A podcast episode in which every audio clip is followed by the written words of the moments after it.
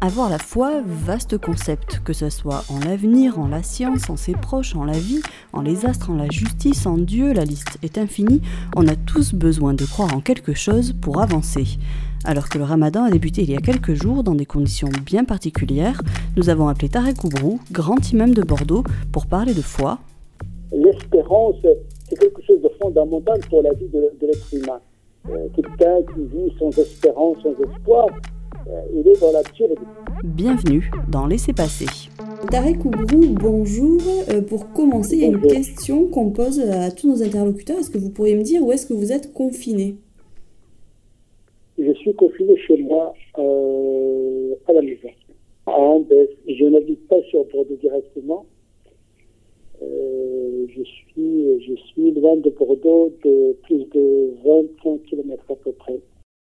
Très bien. Euh, vendredi dernier, le ramadan a commencé dans des conditions euh, assez inédites. C'est normalement un moment plutôt convivial, c'est l'occasion de se retrouver, de se rassembler. Et là, c'est impossible. Euh, vous leur dites quoi aux fidèles pour supporter cette situation? Ben, Écoutez, le, le, sens même du ramadan, c'est l'abstinence. Ça n'a rien à voir avec la convivialité. Ce n'est qu'un aspect social de cette pratique qui ne fait pas partie de la pratique en tant que telle. Donc, euh, le jeûne du mois de Ramadan est une pratique culturelle qui consiste à s'abstenir de, manger, de, boire, d'avoir une relation sexuelle toute la journée, et puis euh, de retrouver sa nature euh, toute humaine de consommation le, soir avec modération, bien sûr. Et donc, fondamentalement, la pratique du jeûne n'est pas affectée en tant que telle. C'est vrai que euh, les prières dans les mosquées ne seront pas assurées, euh, le confinement oblige, mais cet, aspect de prière dans les mosquées ne fait pas partie du jeûne en tant que tel. effectivement, euh, cet aspect-là manque aux musulmans en, termes de pratique des cinq prières ou bien des prières de nuit dans les mosquées. ils sont également privés de cet aspect horizontal du jeûne, la solidarité, la convivialité, les visites, les partages. Mais euh, on peut vivre euh, ce côté social par le virtuel aujourd'hui. On peut communiquer avec les autres. Il y a une solidarité qui est organisée à travers la distribution des colis en collaboration avec la, la, préfecture. Donc il y a cet aspect qui est organisé par les associations euh, culturelle telle que la nôtre euh, sur Bordeaux. Donc il y a malgré tout une activité sociale. Euh, mais les musulmans, comme le reste de leurs concitoyens, doivent respecter le, confinement, la journée comme, comme la soirée. Il ne s'agit pas de, de faire le ramdam la nuit, de faire le bruit. D'ailleurs, ça, c'est contradictoire et, et, c'est en porte-à-faux par rapport aux jeunes qui, par essence, c'est une pratique de discrétion. Euh, c'est même une pratique de confinement euh, spirituel de jeûne du mois de Ramadan. C'est un moment de retraite spirituelle. Euh, et donc, il, n'est pas opposé frontalement avec le principe même de, de la pratique du jeûne dans la discrétion. Du coup, cette période de confinement imposé, est-ce qu'au final, c'est presque une façon de se recentrer sur l'essence même du ramadan pour vous, c'est ça? Ben, Il faut transformer le, le, mal en bien. Il y a toujours une, une manière de, de, de, de, regarder les choses. Vous, savez, le, le, problème des gens en général, ce n'est pas dans les situations en tant que telles souvent, mais dans notre rapport aux situations. Euh, c'est une, question de perception. Euh, c'est un rapport intérieur aux, événements. C'est vrai que c'est très dur. Il y a des gens qui ont perdu leur, leur emploi, qui, vivent une, crise économique euh, très dur, etc. Il y a cet aspect-là psychologique, effectivement. Mais la spiritualité, la religion est une valeur ajoutée. D'ailleurs, la tension vers la transcendance, les prières, euh, c'est un moment de décompression pour le, croyant.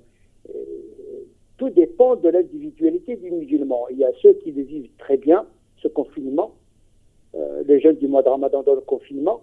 Il y a ceux qui le vivent très mal.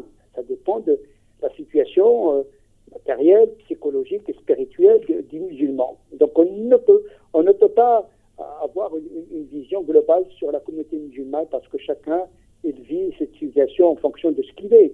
Bien sûr. comme la société, de toute façon, comme tout le monde. Voilà, ils sont à l'image, de, de, leur société.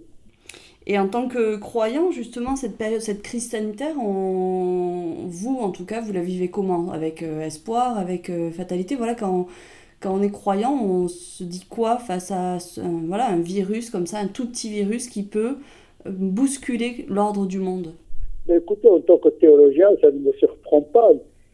L'homme étant vulnérable, sa condition est la fragilité. donc ce n'est pas une surprise, ce n'est pas la première fois que notre humanité est, frappée par une catastrophe mondiale. Ce n'est pas une première. Mais bien sûr, quand ça nous frappe directement, ça c'est autre chose mais intellectuellement, spirituellement, théologiquement, euh, pour moi, ce n'est pas une surprise. Ça nous informe sur notre, fragilité, notre vulnérabilité, malgré les, progrès technologiques, euh, les progrès euh, médicaux.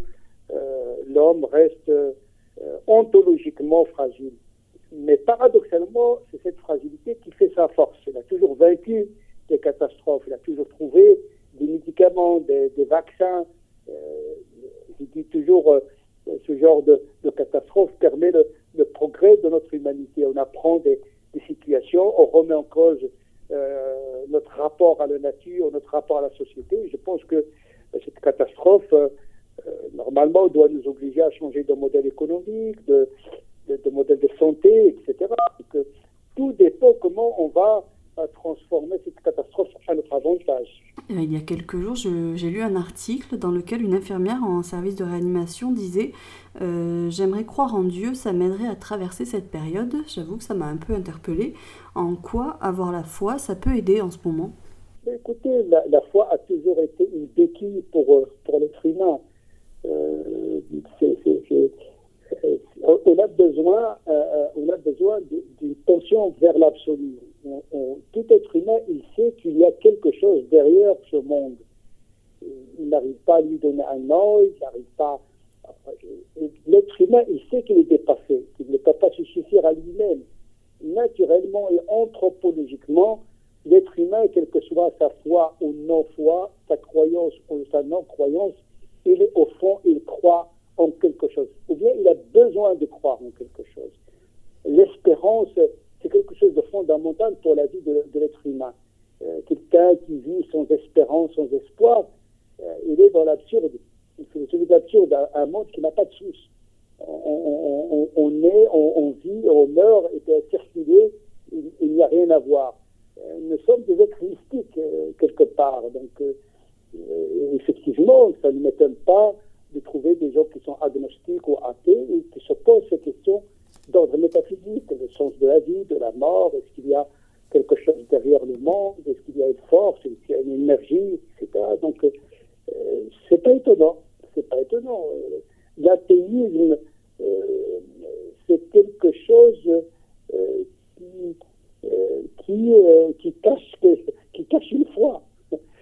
Parce qu'on est athée par rapport à, la foi. Donc, il y, a, un peu paradoxal. Dire je ne crois pas en Dieu, c'est déjà euh, croire en Dieu d'une certaine manière. Pour euh, revenir à, voilà, communauté euh, musulmane, le problème des, des inhumations s'est posé, puisque les liaisons avec les pays d'origine ont été, enfin les frontières ont été fermées, et s'est posé le problème du manque de carrés musulmans dans les cimetières. Dans la région, est-ce que vous pourriez me dire quelle est la situation à ce niveau-là? Non, dans notre région, il n'y a, aucun problème. Nous avons assez de place pour, euh, pour, pour, les morts et, nous incitons les, gens d'être enterrés là où, ils vivent. voilà, il y a quelques rares, il y a de moins en moins de, musulmans qui veulent euh, être enterrés dans les pays d'origine. Vous savez, l'intégration se fait également par, euh, par la mort par d'enterrement.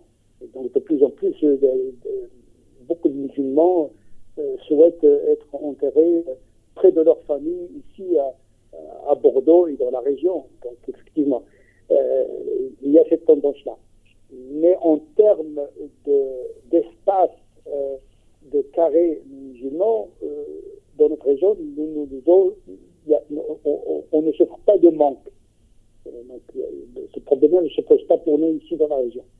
Il y a une dernière question qu'on pose à, tous nos interlocuteurs. Est-ce que vous auriez un livre ou une musique ou un film à nous conseiller en cette période de, confinement où on a plus de temps pour euh, ce genre de loisirs? Écoutez, je suis un mauvais conseiller en la matière. Tous les livres sont intéressants. Euh, cela dépend de notre regard, de notre rapport à ce livre. Je pense, euh, en tant que croyant, je conseille les musulmans, bien sûr, à, avoir un regard tout frais sur, sur le Coran, de, de, profiter de ce moment, d'avoir une lecture plus spirituelle, plus apaisée par rapport à, à ce texte euh, malheureusement mal compris. Euh, donc euh, voilà, je vais faire peut-être une publicité pour mon ouvrage qui s'appelle Le Coran pour les nuls, en 50 notions, justement comme une introduction à ce livre dont on, dont on parle beaucoup et malheureusement méconnu. Moi-même, je lis euh, là, je suis en train de lire le, euh, toute le, la doctrine utilitariste des anglo-saxons, euh, de John Rawls sur la, justice comme, comme Je, je lis beaucoup d'ouvrages. Et donc, moi, pour, moi, tous les, les, ouvrages sont, sont intéressants. parce que je ne peux pas conseiller un livre parce que les attentes des gens ne sont pas les mêmes, leurs aspirations ne sont pas les mêmes leur niveau intellectuel n'est pas le même, donc je, suis un très mauvais conseiller en la matière. bon, bah, écoutez, merci quand même, et puis euh, merci de nous avoir répondu. Merci à vous. Et vous pouvez retrouver tous nos podcasts sur nos applications et le site sudouest.fr.